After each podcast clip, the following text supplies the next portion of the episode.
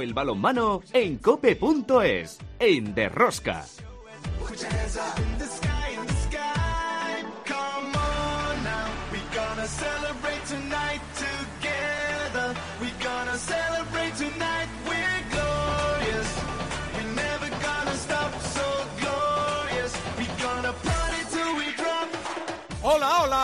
Ya estamos aquí otra semana más con todos vosotros. ¿Qué tal estáis? Amantes del balonmano, seguidores de Derrosca. Hoy cumplimos el programa 200 de Derrosca y llevamos más de cinco años con todos vosotros. Aquí comienza Derrosca.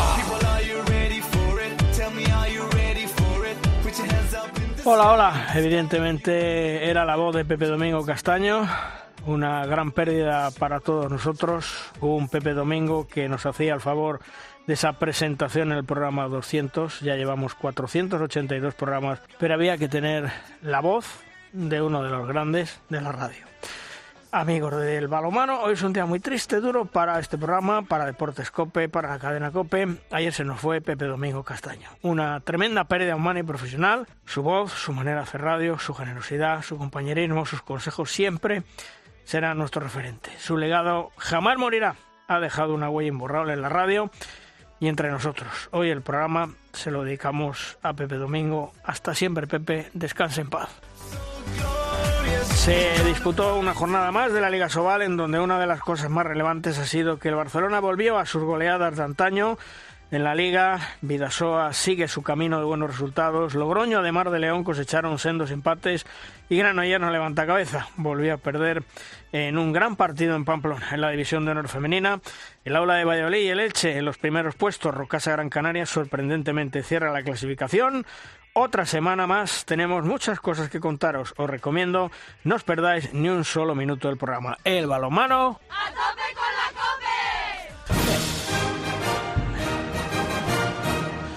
En el control de sonido Rafa Nieto, en la producción del programa Belén Díaz de Arce, al frente de toda esta maravillosa y generosa familia apasionada del mundo del balonmano, Luis Malvar, una semana más. Y en Cope de Juan Carlos Amón. Hola Juan Carlos, muy buenas. ¿Qué tal? Muy buenas por, por decir algo, la verdad.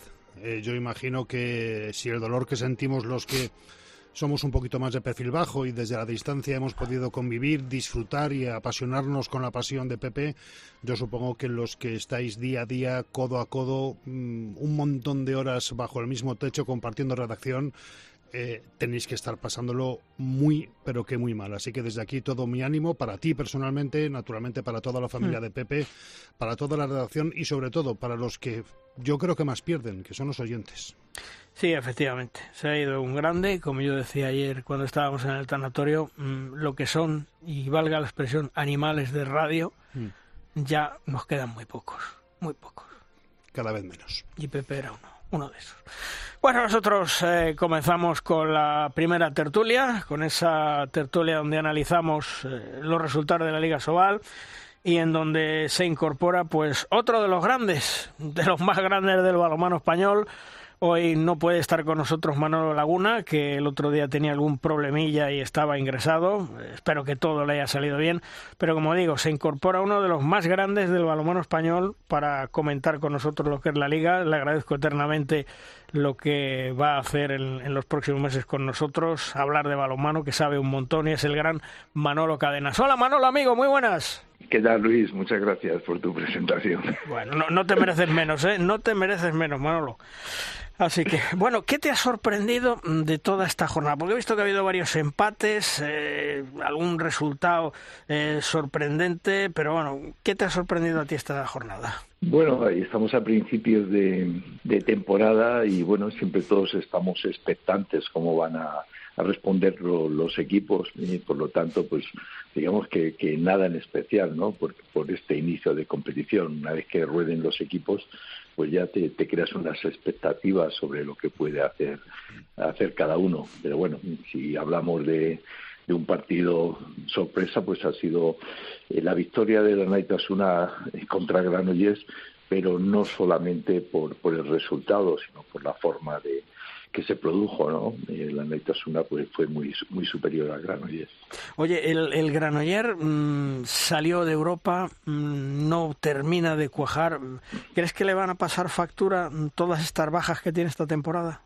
Bueno, sí, yo creo que se ha reforzado bien. Lo que pasa que creo que tiene algún lesionado y eso se nota, ¿no? La temporada pasada pues respetaron bastante las lesiones y fue increíble cómo aguantaron con una plantilla corta, ¿no? Lo que hicieron pues es extraordinario o, digamos que más que extraordinario, épico. Y este año pues demasiado demasiado pronto la eliminatoria europea contra un equipo muy duro eh, como es el Constanza, pero bueno, estoy seguro de que van a jugar a un nivel parecido de la temporada pasada.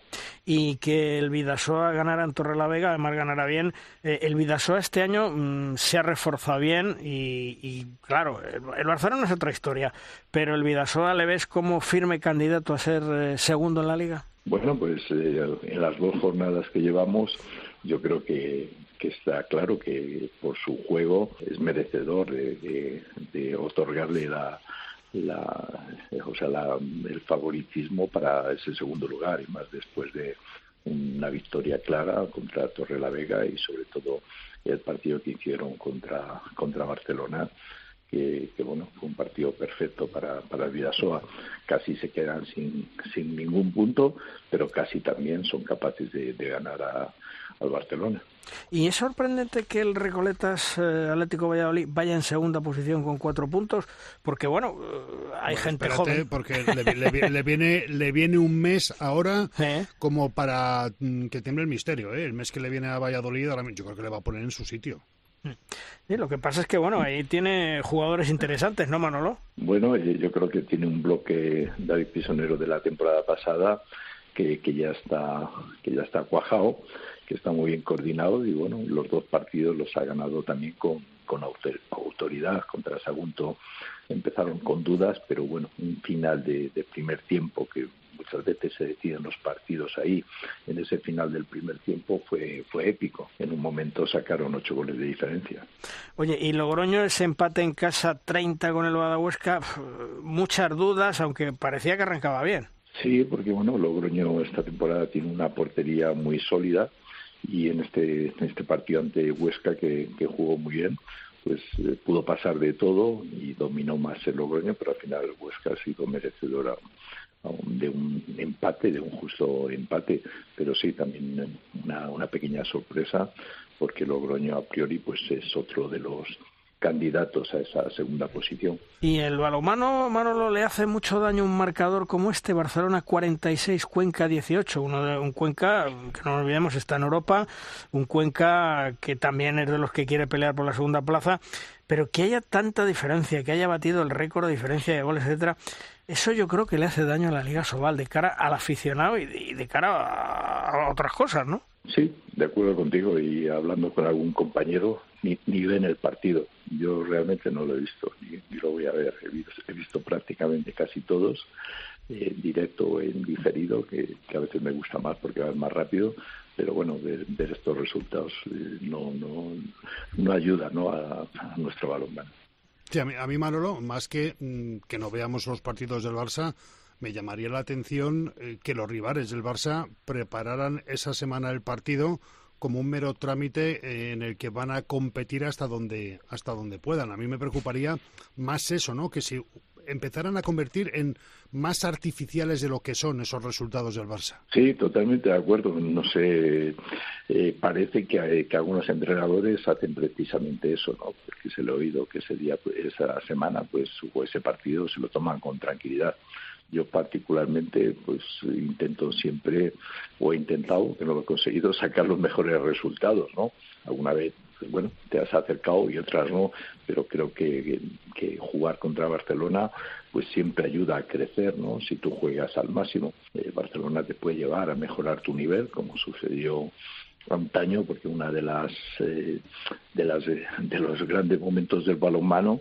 fue cuando el Barcelona de, Valero Rivera pues alcanzó un nivel sublime, no sé, seis ligas consecutivas, cinco Copas de Europa consecutivas, pero durante ese tiempo todos los demás equipos, mm, aunque teníamos más medios, lógicamente, pero la mentalidad era, era crecer para poder competir con Barcelona. Digamos que Barcelona nos enseña, el camino ahora más difícil, porque ese camino a veces no lo puede recorrer, porque se, se van todos los jugadores de los equipos españoles, porque no hay presupuesto, pero en alguna medida mm, hay que competir y eso seguro que, que nos ayuda a ser mejores.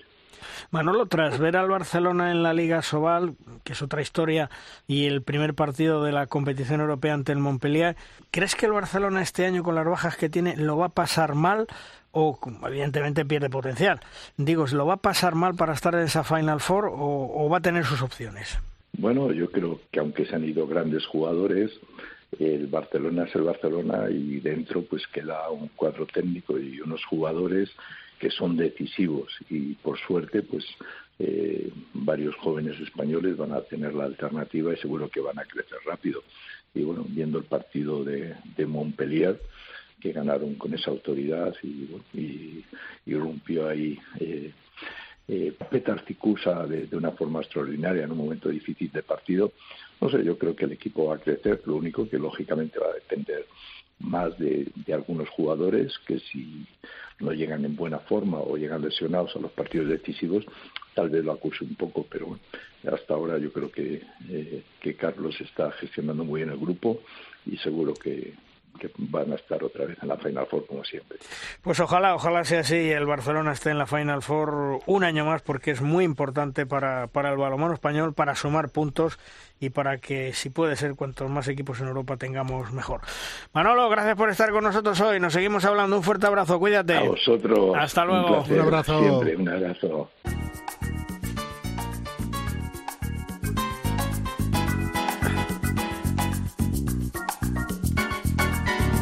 Es el momento en derrosca de la firma invitada. Hoy la firma nos viene de la mano de nuestro compañero y amigo Fernando Urra, gran conocedor del mundo del balonmano desde hace muchos años y que con sus reflexiones nos hace pensar en situaciones que muchas veces nos pasan desapercibidas. Sepamos, sepamos sobre qué nos habla esta semana Fernando. Hola Fernando, ¿qué tal? Muy buenas. Hola, hola.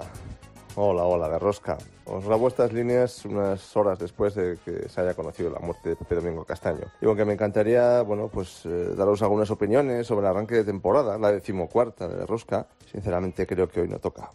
Para mí que antes de trabajar en la radio, que lo hice muchos años, he sido oyente y he sido sobre todo fan, que crecí escuchando a Pepe y a Paco, por eso hoy el cuerpo solo me pide pues llorarle un poco la, la, marcha a Pepe. Para mí que siempre podré chulear de que compartí antena con Pepe y con Paco, pues solo puedo tratar de acordarme hoy un poco de, de Pepe. Como se han dicho muchas cosas sobre él, pues quiero quedarme tan solo con una que tenía y es la que me daba a mí más envidia.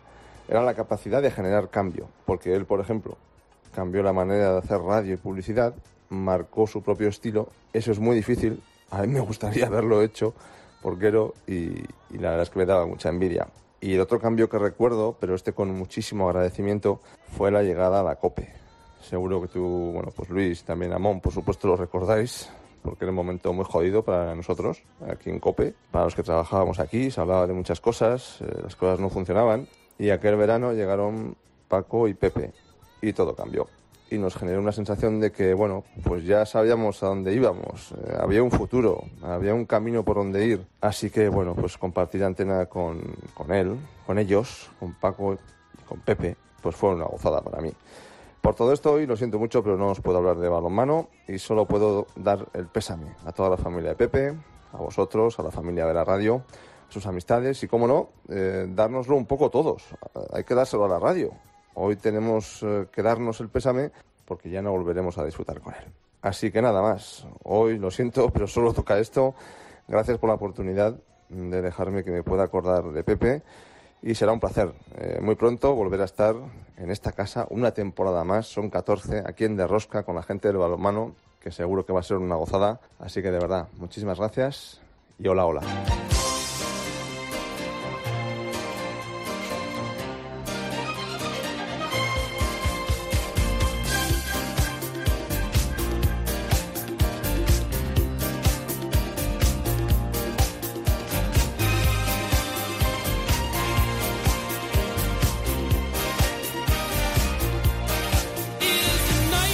El balonmano Cangas es uno de los clásicos en la Liga Sobal y este año, con eso de ser liga profesional, la Sobal pues ha tenido que incrementar su presupuesto un 40%. Para ello su presidente, don Alberto González, ha trabajado y sigue trabajando para mantener al club en lo más alto y no dar pasos atrás en una ciudad en la que se respira balonmano por los cuatro costados. Hola, don Alberto, ¿qué tal? Muy buenas. Buenos días, Luis. ¿Cómo andamos? Bueno, pues ahí ya sabe que andamos muy tocados de su paisano, ¿eh? Sí, sí. Así que, bueno, la vida sigue. Una y- pérdida importante en el mundo de, Sí, del periodismo y el mundo deportivo. Sí. En el sentido pésame para la familia del balonmano Cangas. Sí, muchas gracias. Eh, don Alberto, ha comenzado una temporada, me imagino que las ilusiones están puestas en, en no pasar apuros un año más, ¿no? Sí, realmente. eh, sabemos eh, que nuestro destino siempre es sufrir hasta el final, pero esperemos que este año sea fructífero en todo lo que estamos trabajando. Eh, tenemos mucha ilusión en que así sea y a pesar de que, bueno, como sabes, en los- las primeras jornadas los resultados no nos acompañaron. Pero bueno, el juego eh, nos da esperanzas de que sí, ¿no? La plantilla es joven y, esperemos que vaya cogiendo madurez y, podamos en- en- enderezar el rumbo esta, primera, esta próxima jornada ya. Eso le iba a decir, eh, la plantilla del Cangas esta temporada es justa, es la suficiente, ¿les hubiera gustado tener alguna cosa más?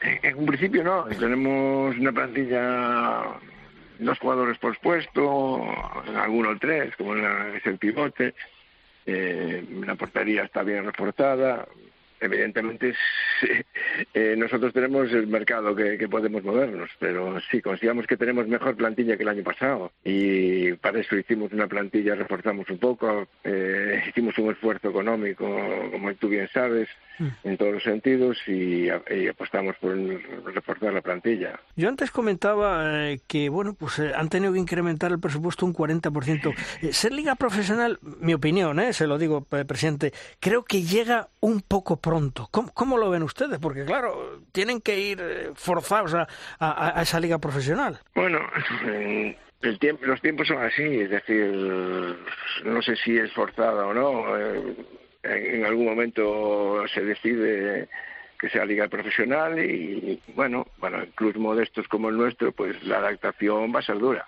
evidentemente. La adaptación nos va a costar sangre, sudor y lágrimas, como dice, porque económicamente, a pesar de que tenemos una masa social que nos está apoyando y estamos trabajando para que los patrocinadores nuevos y los que estaban pues nos echen una mano a mayores pero sí nos va a costar cumplir los objetivos. Pero bueno.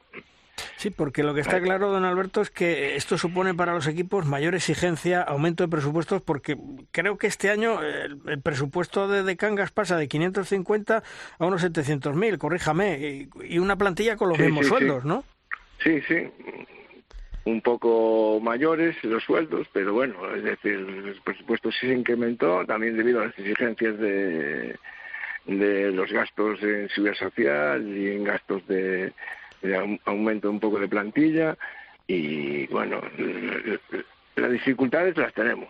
Ahora nosotros eh, esperemos que Asobal consiga objetivos económicos también. Es decir, los- las obligaciones que nos ponen, pues evidentemente las tenemos que cumplir y que sabemos que nos van a dar un margen de una carencia de adaptabilidad a exigencias publicitarias que para pueblos como el nuestro, pues el tema de, de publicidad, eh, es decir, mover la publicidad estática, mover, eh, eh, adquirir los LEDs para conseguir una publicidad eh, para los partidos televisados, pues es una cantidad económica importante. Y ahí estamos intentando, a través de las instituciones, que nos echen una mano en ese sentido. Claro, porque me imagino que los patrocinadores que ha tenido siempre Icangas y que ojalá tenga más, eh, pues hay que cuidarles y, y sobre todo que a ustedes, a los clubes, les dejen libertad para mantener a los patrocinadores que tienen de toda la vida porque son los fieles que están con ustedes. Evidentemente, es decir, nosotros vivimos de los patrocinadores de toda la vida. A- a- además de los que ahora tenemos que intentar que aprovechando el boom que hay, que vuelve a surgir como a principios de los 90 en, en- en la zona, en la comarca y, y que nos están apoyando y la gente parece que quiere apoyarnos, pues hay que, los antiguos hay que darles toda la dedicación, toda la amabilidad, toda la- todo lo que, el cariño que se merecen. Es decir, que nos vengan ahí como los frigoríficos, el, los supervisores principales, lleve 30 años apoyando el balonmano es de, de elogiar. Pocos hay en, a nivel asobal que lleven 30 y- 33 años en concreto siguiendo el balonmano. ¿Y el apoyo institucional, presidente, se ve es escaso para poder vi- sobrevivir? Es, es, es el déficit más grande que tenemos.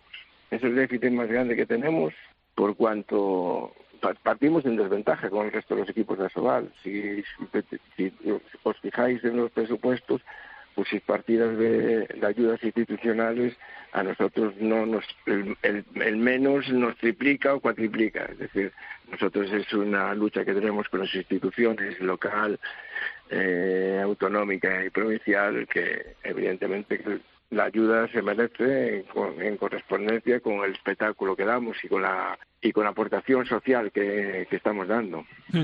Eh, ¿Se ha visto más interés por parte de los patrocinadores al llamarse Liga Profesional o, todo sigue igual de momento? Eh, por ahora todo es igual. Es decir, la gente, lo único que, claro, si le estamos, en el momento que le podamos ofrecer eh, minutos LED en, las pantallas de publicidad, pues siempre es más llamativo se pudo ver el otro día, que bueno, que muchos contrincantes locales en el espacio que, teníamos reservado para, para nuestra publicidad, pues eh, les llamó la atención. Es decir, es una novedad y, no deja de ser interesante. Aunque yo creo que lo más eh, importante del club eh, es que no tiene deudas. Eso es fundamental y le tiene que dar una tranquilidad mm, increíble. Sí, sí, nosotros deudas, deuda cero. Es decir, Incluso nosotros cada antiguamente eh, manteníamos una, unas pólizas de crédito para poder iniciar la temporada y una, digamos una una ayuda en el momento dado, pues estamos barajando la idea de no solicitar ese crédito porque en estos momentos el club está saneado eh, para llegar a fin de temporada, pero claro, tampoco sabemos las posibilidades a nivel patrocinios, si vamos a llegar a nivel institucional, si nos van a dar lo que nos están, nos están prometiendo, al haber existido los cambios de, de gobierno en las diferentes corporaciones. Mm. Pero sí, eh, presidente, cuando usted... Claro, afortunadamente, cuando, cuando ustedes eh, se reúnen, presidentes eh, de Asobal, no sé si hablan a lo mejor de, un futuro en donde cabe la posibilidad que algunos clubes con estas exigencias que se están haciendo ahora, insisto, de ser liga profesional, tengan que renunciar a, la liga Asobal porque económicamente no se da. Eso es un resquemor que hay detrás entre clubes, no hablo de los clubes que, que tengan buenos presupuestos, sino los clubes de la tabla media para abajo.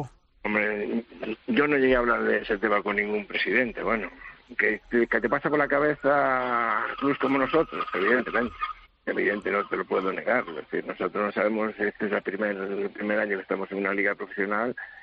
Esperamos llegar a final de temporada y, valorar la situación económica del club, de la entidad y, y el futuro. Tampoco nosotros nos vamos a volver locos, está claro. Es nuestra política de siempre que eh, si tenemos un euro no vamos a, empeñar dos. Es decir, nosotros vamos, peleamos con el, el, día a día, la economía del club es lo más importante. Y nosotros nos dejamos de, tener una economía del club eh, saneada y, intentando conseguir más para que los jugadores que podamos traer, pues ofrecerles mayor prestaciones de todo tipo. Eso sí, presidente, lo que tienen ustedes un tesoro es eh, el apoyo del público, que un año más en Cangas, fundamental para, para ese equipo. Eso es nuestro valor, es decir, la masa social nuestra es increíble, es decir, el otro día el partido de las nueve, nueve de la noche, un domingo, con el agravante que al día siguiente, pues aquí en Galicia se iniciaba el, el colegio en los niños y el pabellón, si viste el partido, pues estaba prácticamente lleno eh, la masa los socios, la campaña de socios va en, en, una línea fantástica, es decir, eh, ya superamos los 1.300 y estamos empezando la temporada, porque aquí en Cangas eh, siempre la tradición es la gente en los primeros partidos sube a buscar los carnets y aún si sigue haciendo socio, pues es, es una delicia tener el apoyo del, del pueblo en sí, incluso no solo de, los socios que vienen, sino los apoyos de, la, de los pequeños patrocinadores que te apoyan, a veces no económicamente, sino con otro tipo de ayudas que suponen también un ahorro económico para el club. Mm. ¿Y, cómo ve eh, la Liga Sobal esta temporada? ¿Mucho más eh, competida y más complicada que otros años? ¿Hay más igualdad?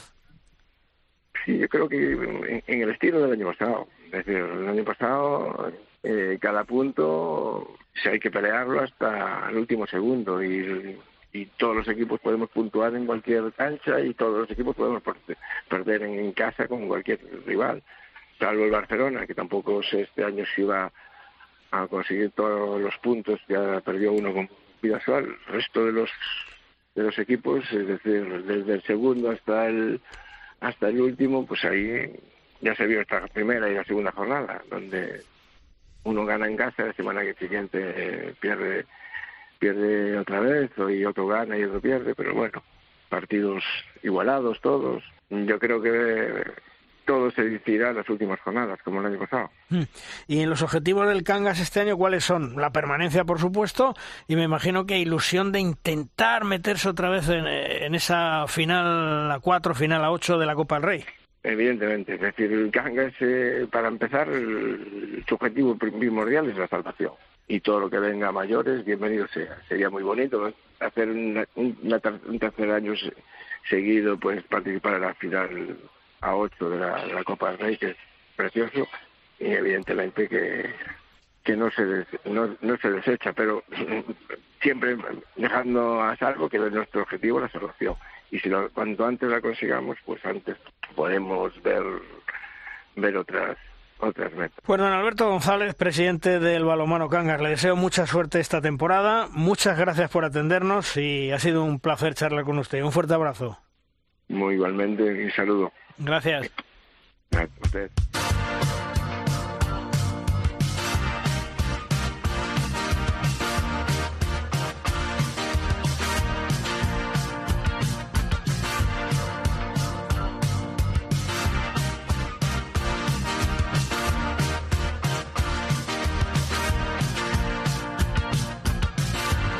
El aula de Valladolid tiene en su banquilla al entrenador más veterano en estos momentos de la División de Honor Femenina. Miguel Ángel Peñas lleva más de 15 años dirigiendo al conjunto vallesoletano. Ahora un pequeño parón para reparar un nuevo desprendimiento de retina, como ya le ocurrió en el año 2021. Pues estará entre dos y tres semanas de baja, con reposo y seguro que vuelve a las canchas con más ganas que nunca. Miguel Ángel, ¿qué tal? Muy buenas. Hola, muy buenas. Bueno, y antes que nada, ¿cómo te encuentras de la operación? Cuéntanos, anda. Bueno, nada, la operación ha salido todo bien, pasa que es muy engorroso la recuperación, ¿no? Porque hay que estar en posturas extrañas, ¿no? Boca abajo, lateral, y no puedes levantar la cabeza, tienes que estar parado, tienes que estar, bueno, un poco engorroso, pero bueno, con muchísima paciencia que no, no queda otra. Sí, eh, tienes que estar muy contento con tu equipo, ¿eh? Buenas sensaciones para esta temporada tras lo visto y un arranque espectacular como te puedes imaginar, ¿no? Ver el equipo ahí arriba del todo con tres victorias, ¿no? O habiendo jugado con partidos con equipos importantes, ¿no? Pues la, verdad que no es para menos. No solamente lo que es, ¿no? Sino, sino cómo ha sido, ¿no? ¿Os falta a lo mejor un poquito de agresividad en ataque, esa situación de Olgón más fácil es lo que falta un poco, digamos, de atornillar eh, para tener ese juego perfecto que quieres. bueno, claro, si tenemos, si lo hacemos muy bien en defensa, si, como somos el equipo máximo goleador de la liga, pasa que bueno, muchos de los goles los estamos metiendo de, de contraataques y contragoles, ¿no? Pero bueno, la verdad que, que si hiciéramos todo perfecto, ya diríamos que íbamos a ganar la liga, ¿no? Y eso es una, una utopía hoy en día, ¿no? Bueno, pero aspiráis a ello. Bueno, aspiramos a, lo que nos venga. Mira, de momento aspiramos a mantenernos en la máxima posición, en la primera posición, todo el tiempo que podamos, que seguramente no la rebaten porque eh, sería la lógica, ¿no? Pero mientras tanto tenemos que disfrutar de lo que estamos haciendo, seguir jugando a este nivel, a este ritmo y seguir buscando esas opciones máximas que pueden ser, estar en el más último posible en las primeras posiciones. ¿Cómo ves la Liga División de Honor Femenina esta temporada? ¿Este año va a existir más diferencia de equipos, varios bloques en la liga? Bueno, eso pensábamos en las dos primeras jornadas, pero fíjate ayer, lo mal que lo pasó Elche eh, en el casa de, Rocasa, ¿no? Y, o, bueno, sin ir más lejos, Marga gana de uno a Fijón, bueno, que, que nunca le sabe. Yo creo que esto, esto va a estar igualado y cada partido, va a haber, cada jornada va a haber sorpresas, ¿no? Que es al final es lo más bonito. Sí que es cierto que se puede abrir, abrir una brecha entre unos y otros, pues puede ser, puede ser, pero vamos, en principio mm, va a tener que, cada partido jugarse y no va a haber nunca un partido, que, un equipo que haya ganado de antemano porque estamos viendo que al final el, equipo que se duerme eh, se puede llevar un, un, susto, ¿no? Eh, hola, Miquel, ¿qué tal? Soy Amón, ¿cómo estás, hijo? Hola, ¿cómo estamos, hombre? bien ya o todavía o todavía no? No, bueno, aquí estoy sufriendo porque sabes que soy muy impaciente y soy un poco, un poco inquieto. Oye, Para mí eh, esto es un, es un martirio. Eh, de momento 3 de 3, eh, bueno, pues se gana con razonables dudas el primer partido en, en Oviedo se barre a Rocasa y se gana con solvencia a Granollers. Mm, tú vienes diciendo que desde hace tiempo, ¿eh? no es algo reciente, que algún día este equipo va a hacer algo gordo. ¿Tienes la intuición de que puede ser esta la temporada, Miguel Ángel? Bueno, tengo la intuición, tengo la, intención y tengo las ganas y me gustaría muchísimo, ¿no? No sé si va a ser así o no, pero la verdad que hemos puesto todo, todo, todo para que así sea, ¿no?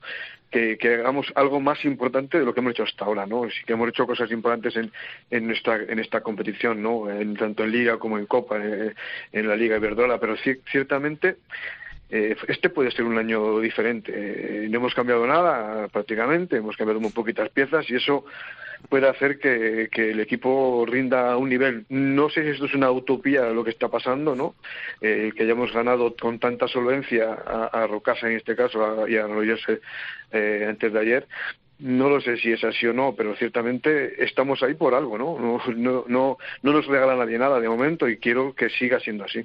Sí, porque no sé si sabrás, Luis, eh, que a, a, Miguel Ángel le encanta el torneo de liga, le encantaría meterse en competición europea, que Europa le debe una al Aula Valladolid. La pandemia le cortó una semifinal en la que iba muy bien encarrilado todo. Pero a Miguel Ángel hay una palabra que le encanta y es la Copa de la Reina. Eh, yo creo que es eh, tu competición fetiche y es la que tienes unas ganas de agarrar un día, Miguel Ángel.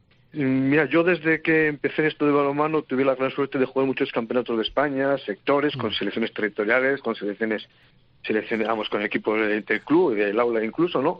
Y, es una competición, esa forma de eliminatoria y tal, eso siempre me ha gustado y siempre me ha encantado. Y esto es volver otra vez a eso, ¿no? Es jugar con las grandes, pero como, como, cuando éramos pequeños, ¿no? Como jugábamos en categorías inferiores.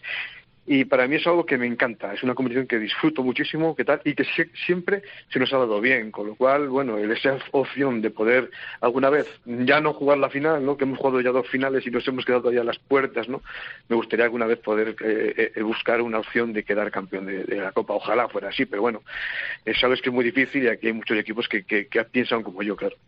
Y Miguel Ángel, ¿cuáles son tus objetivos que te has marcado para esta temporada? Mira, mi objetivo era mejorar lo del año pasado, ¿no? El año pasado creo que hicimos una muy buena campaña, sobre todo en casa éramos infranqueables, como estamos siendo de momento hasta ahora, ¿no?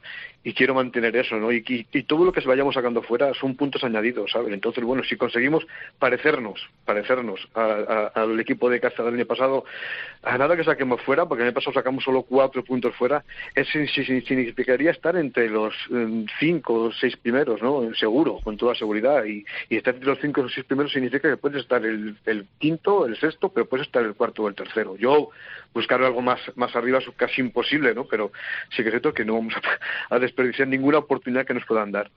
Oye, ¿y el balonmano femenino eh, se necesita un mayor impulso económico que inviertan en el balonmano? ¿Lo ver factible o sigue siendo un gran problema? Necesitamos, necesitamos que, que, que, nos ayuden en algo, ¿sabes? Eh, mira, estamos hablando estos días mucho del fútbol femenino, ¿no? Se lo están currando, se lo están trabajando, se están mojando y están buscando cosas importantes, ¿no? Que tenemos que buscar una meta, no sé cuál tiene que ser o cómo tiene que ser, pero mm, tiene que cambiar, tiene que cambiar la forma de, de, de buscar la opción la opción de que, de que las jugadoras sean evidentemente mucho más profesionales y poder llegar a eso. ¿Se necesita ayudas? Evidentemente. Hay que buscar dónde, no lo sé, pero hay que ciertamente necesitamos cambiar algo porque mm, estamos tan lentos, tan lentos, tan lentos a nivel de, profesionalizar a las jugadoras que, estamos, eh, yo creo que, mm, no estamos siendo capaces de, llegar a un objetivo claro y final. No, no, se, no, se, no se sabe cuál va a ser el final. Mm. Pero lo cierto es que Aula, el equipo ha mejorado económicamente, se ha profesionalizado un poco más esta temporada.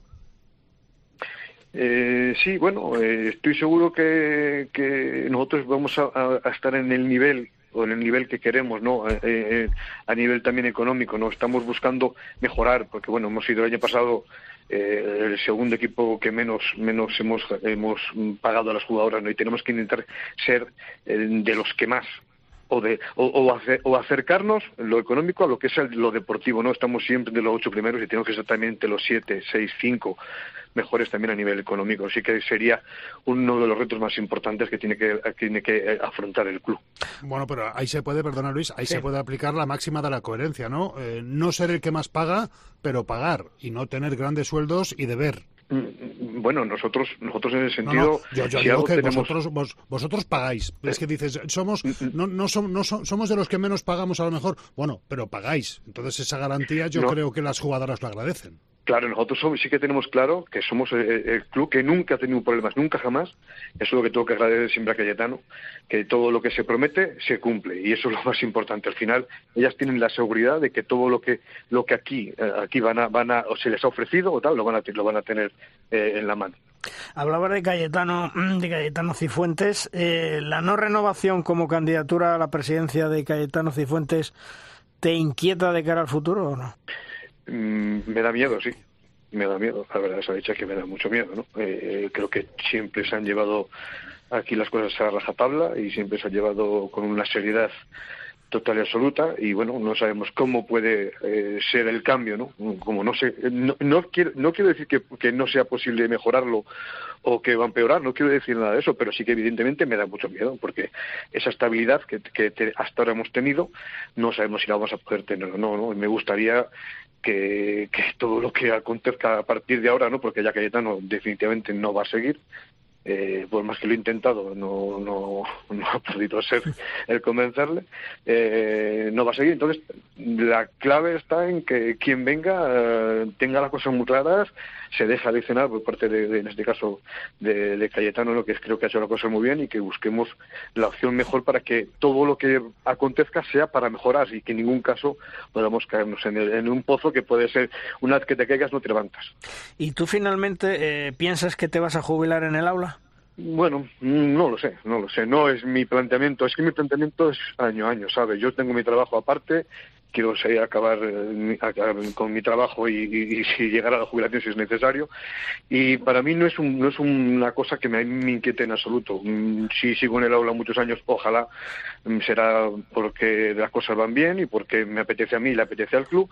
Y si tengo alguna opción de marcharme mañana fuera que algo que me pueda enriquecer más, pues también pudiera ser, ¿no? No tengo ningún, vamos, es que mi planteamiento es mañana, no, no es, no es pasado, ¿sabes? Entonces, mi, mi mayor preocupación ahora mismo son dos cosas, el que el equipo siga manteniendo este nivel y podamos llegar lo más alto posible, y luego la transición que va a llevar el club que creo que va a ser muy importante la transición que va a llevar el club con la marcha de, Cayetano, que para mí es va a ser básica para nuestro futuro.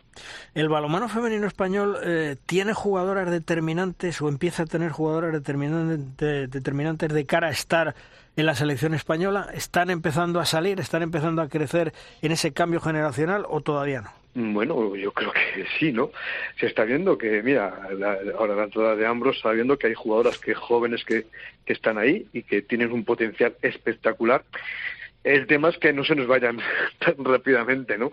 Para otro sitio, ¿no? Pero sí que es cierto que están saliendo jugadoras de altísimo nivel y que van a ser jugadoras que van a dar mucho, mucho, mucho que hablar en el futuro. Digo, jugadoras muy jóvenes, ¿no? No te voy a ir muy lejos, ¿no? Tenemos el caso de, de, Danila, ¿no? Que está ahí con un potencial eh, espectacular, espectacular. Y yo tenemos aquí también a, a Muyoni, que parece que es una jugadora mayor, pero es una jugadora que, que lleva ya muchos años en, en estas en, estas, eh, en estos niveles y vuelve otra vez a dar un grandísimo nivel y tenemos que plantearnos que tienen que, que ser jugadoras que, que, están en nuestras ligas y que, y que posiblemente también sean capaces de, mantener ese nivel. Cierto es que tenemos que intentar que el nivel de la liga sea mayor para que no se tengan que marchar, ¿no? Es una de las cosas que tenemos que, o una asignatura pendiente, el nivel de la liga tiene que aumentar para que ellas puedan jugar aquí.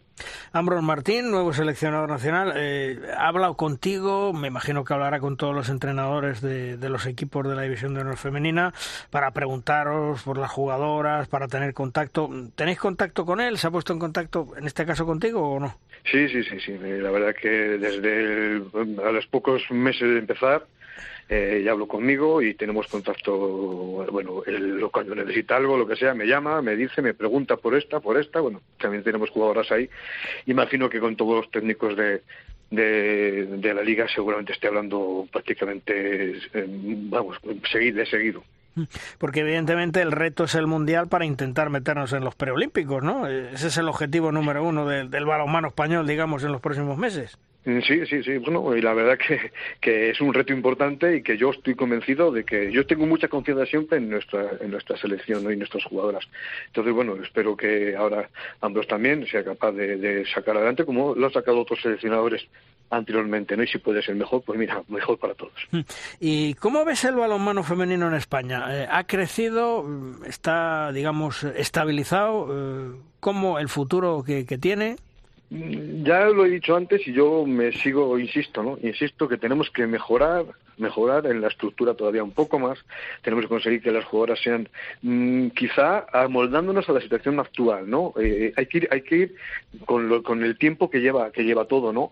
No se puede exigir X si no se puede llegar. Hay que buscar dónde llegamos y hay que ir creciendo desde donde estamos, ¿no? Y es una de las cosas que más, mmm, mira, Francia tiene un salario mínimo que son, creo que son 1.300 euros eh, obligatorios, ¿no? Uh -huh. eh, para como salario mínimo. Y, y, si tiene que ser 12 jugadoras o 10 o 15 o las que sean, pues tendrán que ser esas. Aquí, se, aquí no se puede llegar a ese salario, pero tú puedes empezar a plantearte que sean 900 o 1000, ¿no? Eh, que sea un salario mínimo para X jugadoras y ya está. No, eh, el buscar que tengamos que una obligatoriedad de, de, de ir por arriba, yo creo que es un poco un error tenemos que buscar otra alternativa, yo creo que mejor, para que todo vaya eh, eh, al nivel que corresponde a la liga ahora mismo, ¿no? Si puede ser, es un ejemplo que puedo decir, que, que el salario mínimo sea X y tener, lógicamente, empezar a intentar buscar profesionalizarlo y tener un convenio colectivo, el que sea, como sea, pero tener un convenio porque creo que las jugadoras necesitan también tener una estabilidad mínima, ¿no? Y que sepan, cuando llegan a un sitio, sepan lo que van a tener. Exacto. Miguel Ángel, antes que nada, que te recuperes muy, muy pronto, que vuelvas a las canchas, que es tu hábitat natural y mucha suerte esta temporada. Un fuerte abrazo, Miguel Ángel, cuídate. Muchas gracias, un abrazo a vosotros. Hasta luego. Hasta luego.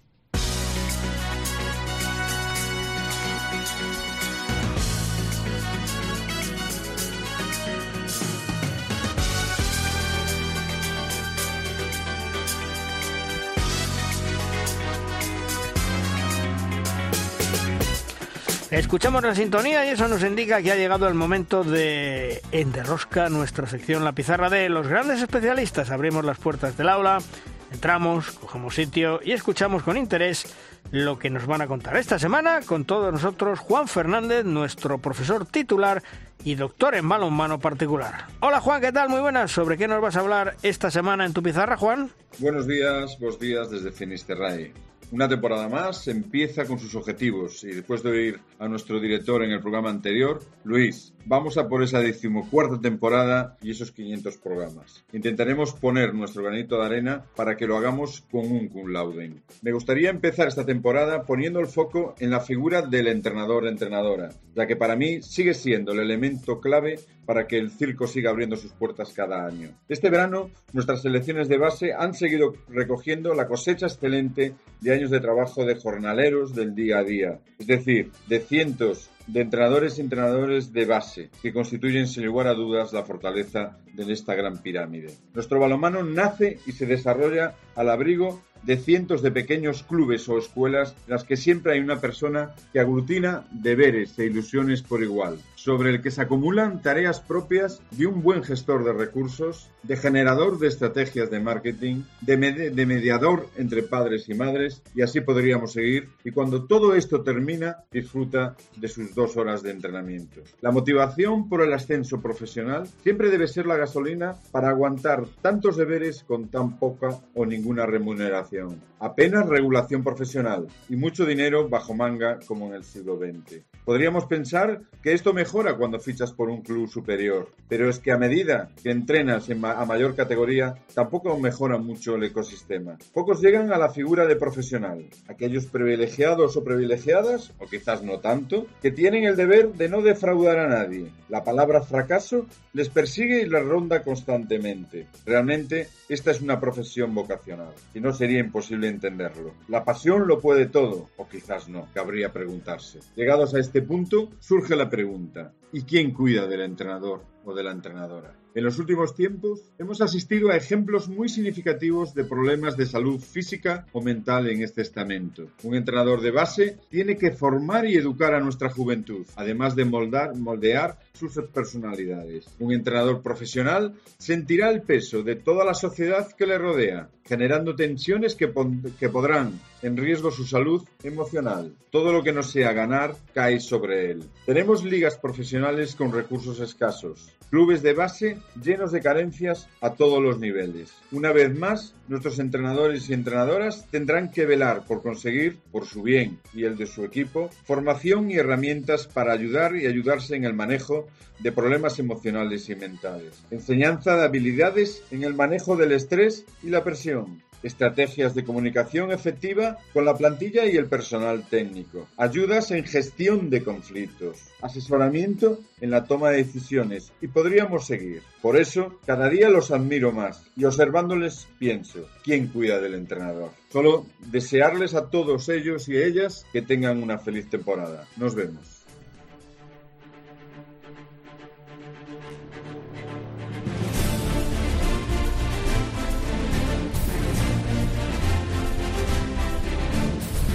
En De Rosca llega nuestro tiempo de debate. Es nuestra tabla redonda, una tabla redonda que cuenta hoy con dos grandes profesionales, dos buenos amigos. Ángel Cárceles, la voz del balomano femenino en televisión española. Hola Ángel, ¿qué tal? Muy buenas. Muy buenas y bueno, pues te acompaño en el sentimiento a ti y a toda la familia de COPE en este triste día para la radio española. Muchas gracias Ángel, muchas gracias. Y también Martí Ruiz, director de Handball 100%. Hola Martí, ¿qué tal? Muy buenas. Hola Luis, un placer volver a estar aquí. Pues, eh, si os parece, comenzamos. Eh, yo os iba a plantear, ¿el, el videoarbitraje es más que necesario en la Liga Sobal tras lo que vimos eh, en Irún, lo que sucedió, ahora que son Liga Profesional? ¿Cómo lo ves, Ángel? Yo hace tiempo que digo que el balonmano lo necesita, pero mm, no porque sea mm, algo que, requiera uh, como deporte, sino que es que el resto de deportes ya lo están haciendo. Um, me consta que, que bueno, que, um, que hay un, una cierta reticencia porque es una tecnología cara y que se debería aplicar en todas las pistas, ¿no? Pero para empezar, como siempre tiene que haber un comienzo, mm, bajo mi humilde opinión, yo creo que como mínimo el partido televisado, el que todo el mundo ve en abierto, ese debería mm, tenerlo. Eh, es obvio que eh, en campeonatos de Europa, campeonatos del mundo o, en Juegos Olímpicos, en lo que es la alta competición, ya está más que instaurado, ¿no? Pero es, es, yo creo que es muy, muy, muy necesario, eh, sobre todo para. Mm, hemos visto eh, situaciones ya en dos partidos televisados. Tú hablas del de, del de Vidasoa, evidentemente, ¿no? Uh, que se tendría que el gol de Dicamem saber si está dentro o no de lo que marca la norma lo que marca la regla, si acertaron los árbitros o acertó la mesa. Punto número uno. Pero es que esa misma jornada, y eso ha quedado un poquito aparcado porque al final no, no fue decisivo, eh, hubo un gol eh, fantasma en la Liga Española Femenina, en la que yo tengo el placer de retransmitir eh, cada semana en Teledeporte con Mar La Torre, mm. un gol que anularon o que no dieron los árbitros a, a Malena Cabo y que claramente la repetición se ve como la bola entra, ¿no? Eh, bueno, mm, yo creo que sí, que bajo mi humilde opinión, videoarbitraje en el balonmano, como mínimo en el partido televisado, ya. Hombre, eh, Martín, lo que está claro es que si quieren ser liga profesional tienen que ser para todo. El otro día hablando con Luis me decía, es que es muy difícil con tres tiros de cámara. Yo creo que, hay que habría que hacerlo un poquito mejor, ¿no? Totalmente, y tirando un poquito por la vía que dice que dice Ángel, que lo ha comentado muy bien quizás lo que lo que tú comentas no Luis eh, que, que, económicamente pues pues no estamos preparados. Tenemos que dar pues ese pasito eh, todos los clubes. Sí que se tengo conocimiento de que se están dando pasitos hacia la buena dirección pero en este aspecto en el en el videoarbitraje sí que es una cosa que yo creo que hace no uno o dos años, sino que hace años que se tendría que, que haber implementado, principalmente porque lo hemos podido ver en otros deportes y porque ya ha habido acciones como por ejemplo la de, no sé si acordáis, la de Ainhoa en la final, no sé si era de Mundial Europeo, con las guerreras, que, que, se podría haber mirado perfectamente esa acción en, en videoarbitraje y, y, aparte pues muchas otras acciones como por ejemplo estas últimas en, en Asobal y en, y en Liga Guerreras Iberdrola que, que yo creo que eh, nuestro deporte, que es un deporte pues que tiene muchísimos, muchísimos detalles eh, comparado con otros y que otros sí que tienen simplemente por eso, porque económicamente están, están preparados.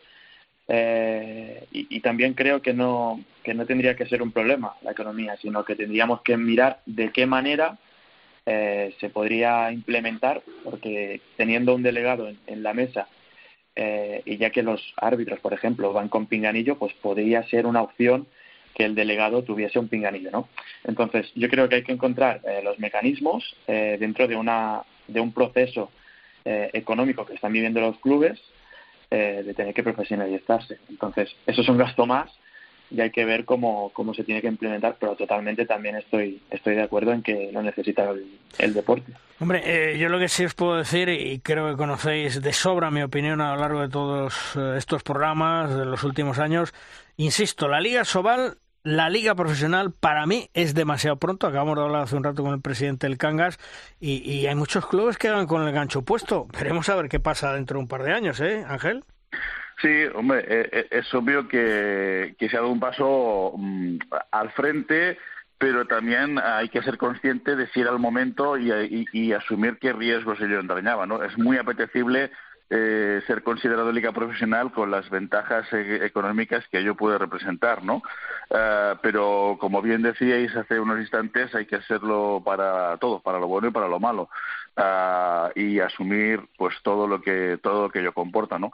Mm, si ha sido pronto o no ha sido pronto, bueno eso el tiempo lo dirá, ¿no? Pero que está claro que que a ver, eh, si quieres seguir los pasos de otras ligas, entre comillas, profesionales, como la del fútbol o la del baloncesto, es obvio que son dos deportes que ahora mismo están años luz de, nuestro querido balonmano, ¿no? Y donde también, Martí, estamos años luz, ya no te pongo la Bundesliga, ¿eh? Te pongo la Liga Francesa, o sea, que la tenemos al ladito y son los que eh, han copiado, lo han sabido hacer muy bien, han copiado la gran evolución del balonmano en los años 90, vinieron aquí a aprender, han crecido y, y ahora son unos auténticos cracks en presupuestos, en medios de comunicación, en todo. Ahí es donde habría que aprender. Totalmente copiar. Si quieres si quieres ser el, mejor, tienes que copiar al mejor, ¿no? Entonces, creo que tendríamos que coger libreta y boli y ponernos desde el primer detalle a, copiarnos de los alemanes y también de los franceses, que como bien dices, pues lo hacen lo hacen súper bien. Con lo que comentábamos de, del tema de, pasar a profesional la, la liga, mm. yo creo que que sí, que es, que es muy temprano, eh, que es un paso que se tiene que hacer, no sé si es el momento o no, pero con las estructuras que, que, se conocen, que, que, son débiles en, en nivel Liga, Liga Sobal, eh, económicamente puede ser un problema porque es que los clubes que no pueden no pueden invertir yo creo que, que prácticamente en nada solo pues al, al, nivel visual sí que es un poquitín mejor pero pero claro a nivel económico tienes que recibir eh, pues a través de patrocinios, a través de acciones de marketing, recibir eh, dinero, porque si tú te estás gastando un dinero, un dinero para visualmente vender el producto, pero realmente no lo vendes a las empresas que, pueden o, para tener más más entradas eh, de, aficionados, eso es un problema, porque solo tienes pérdidas. Entonces, con esas estructuras débiles, puede ser que, que te gastes dinero, pero que no ganes. Entonces, es, complicado. Por cierto, me cuentan mis pajaritos. Ah, bien pajaritos. Que a finales del pasado mes de julio, primeros de agosto, se celebró una reunión telemática entre los miembros de Asobal.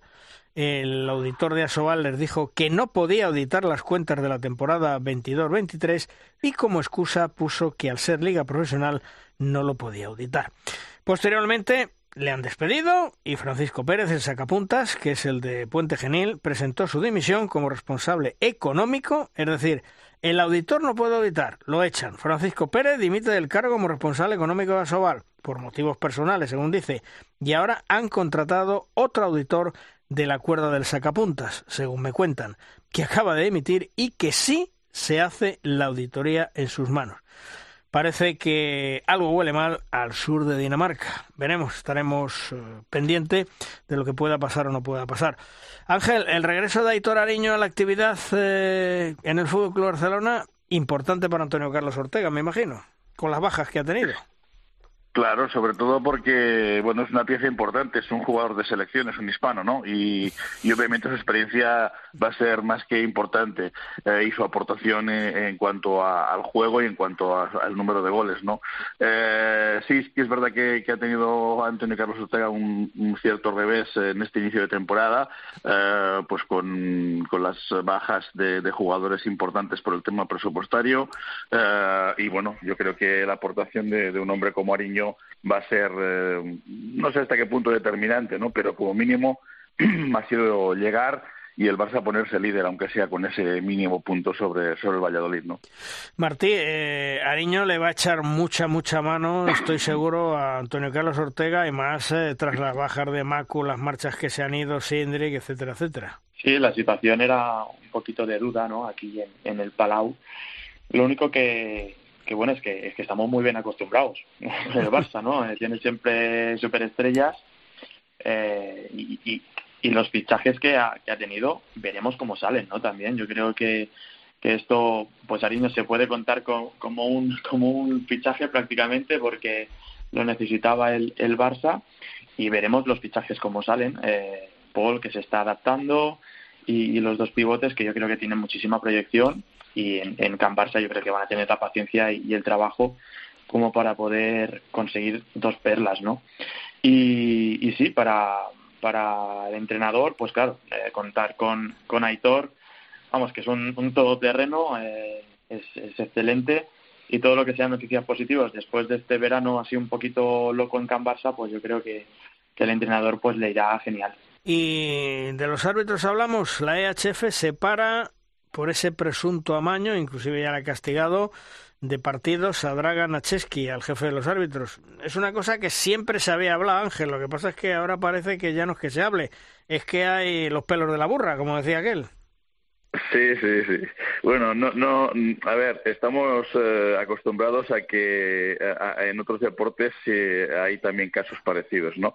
Eh, ¿qué, ¿Qué es realmente una compra de partidos, no? Es eh, compra con dinero, es compra con agasajos, eh, es compra con ponerlos a, eh, irlos a recibir al aeropuerto, hacerles cicerones, llevarlos a buenos hoteles, eh, cuidarlos, darles buenas comidas. O sea, ¿qué es comprar un árbitro, no? En definitiva, hmm.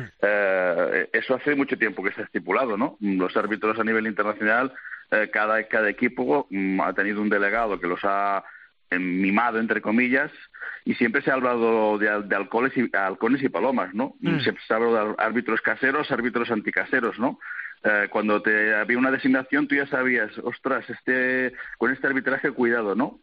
Bueno, mm, como tú bien dices, una cosa es lo que pueda em, haber habido de, de, rumorología, otra cosa son pruebas fehacientes de, presuntas compras, eh, y cuando hablamos de compras, me entiendo o, o, creo que nos referimos a, a, temas económicos, a una compra mm, como Dios manda, con un maletín, ¿no? Los famosos maletines, ¿no?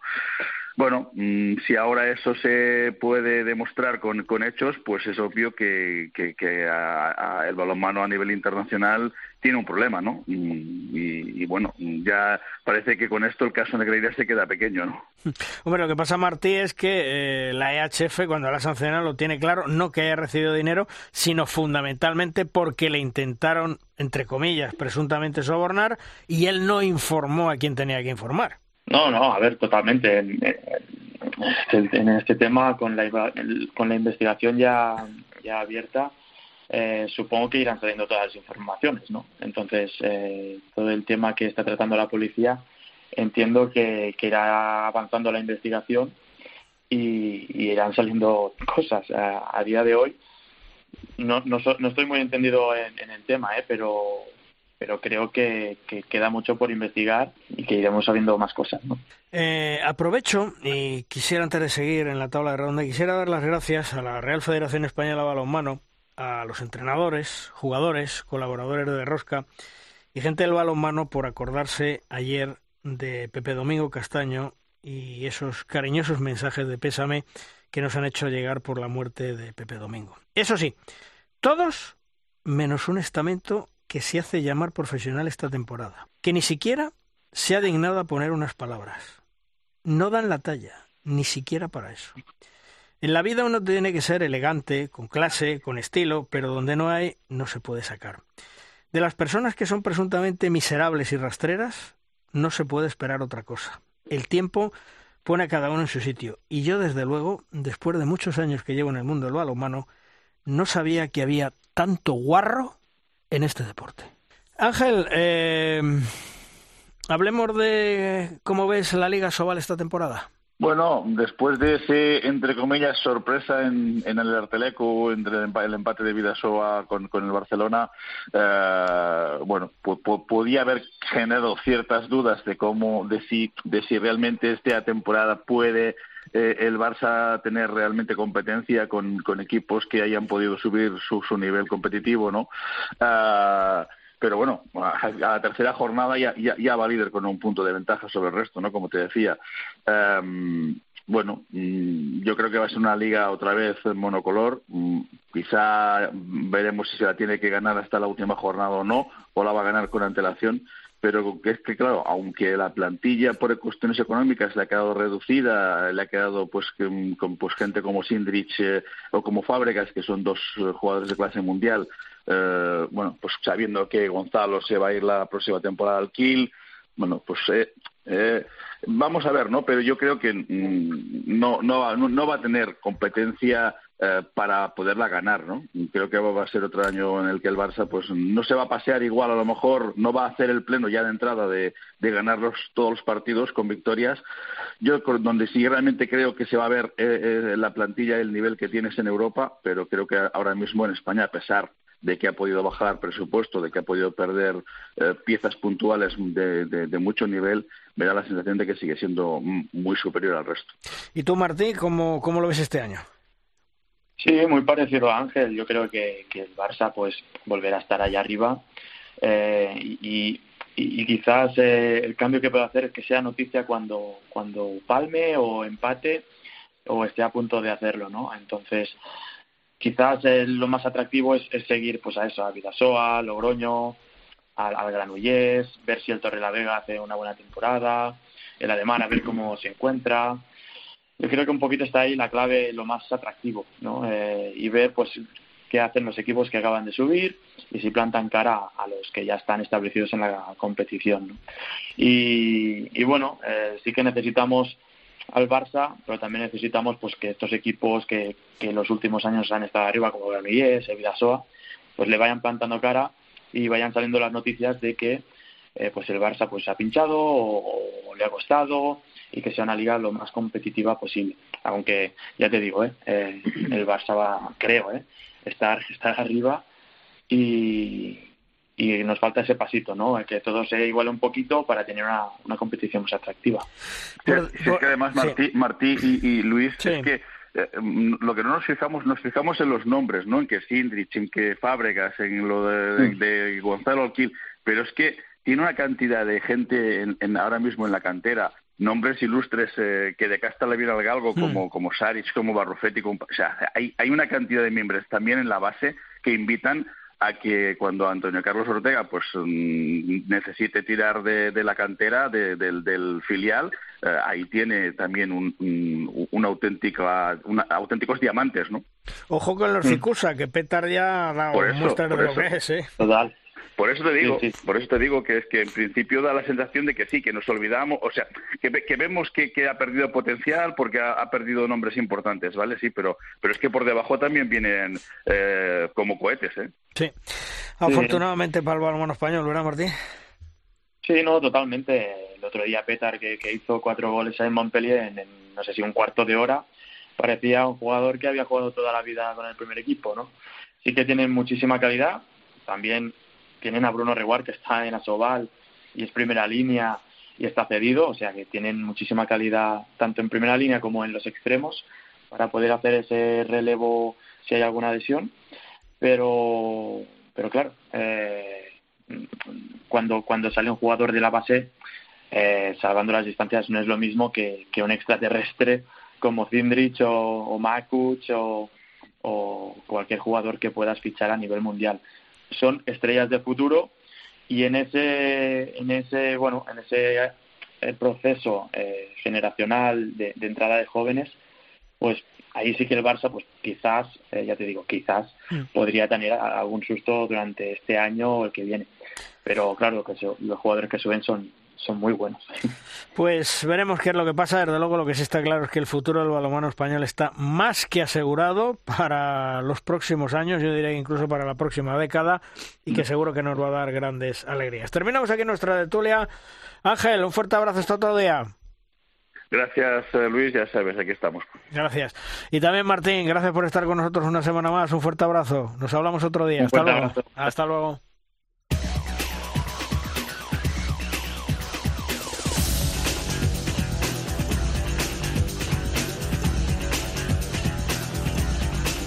Vamos terminando edición, vamos terminando programa, como siempre, con el maestro, con Tomás Guas y sus 7 metros. ¡Lanza, Tomás!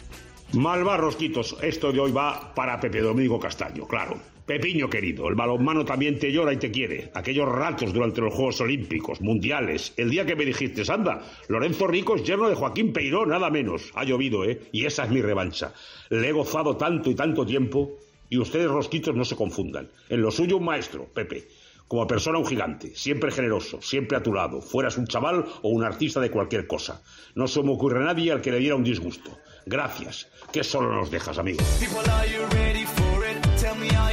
Terminamos programa, hoy un programa que hemos dedicado a Pepe Domingo Castaño, como habéis podido escuchar, un día triste para todos nosotros, pero la vida sigue y nosotros tenemos que continuar con el mundo del balonmano, informando, contando qué es lo que le gustaría a Pepe y por supuesto contaros cada semana toda la actualidad de este precioso mundo del balonmano a pesar de algunos. Gracias por todo, nos escuchamos la próxima semana para contaros todo lo que se actualidad en el mundo del balonmano. ¡Adiós!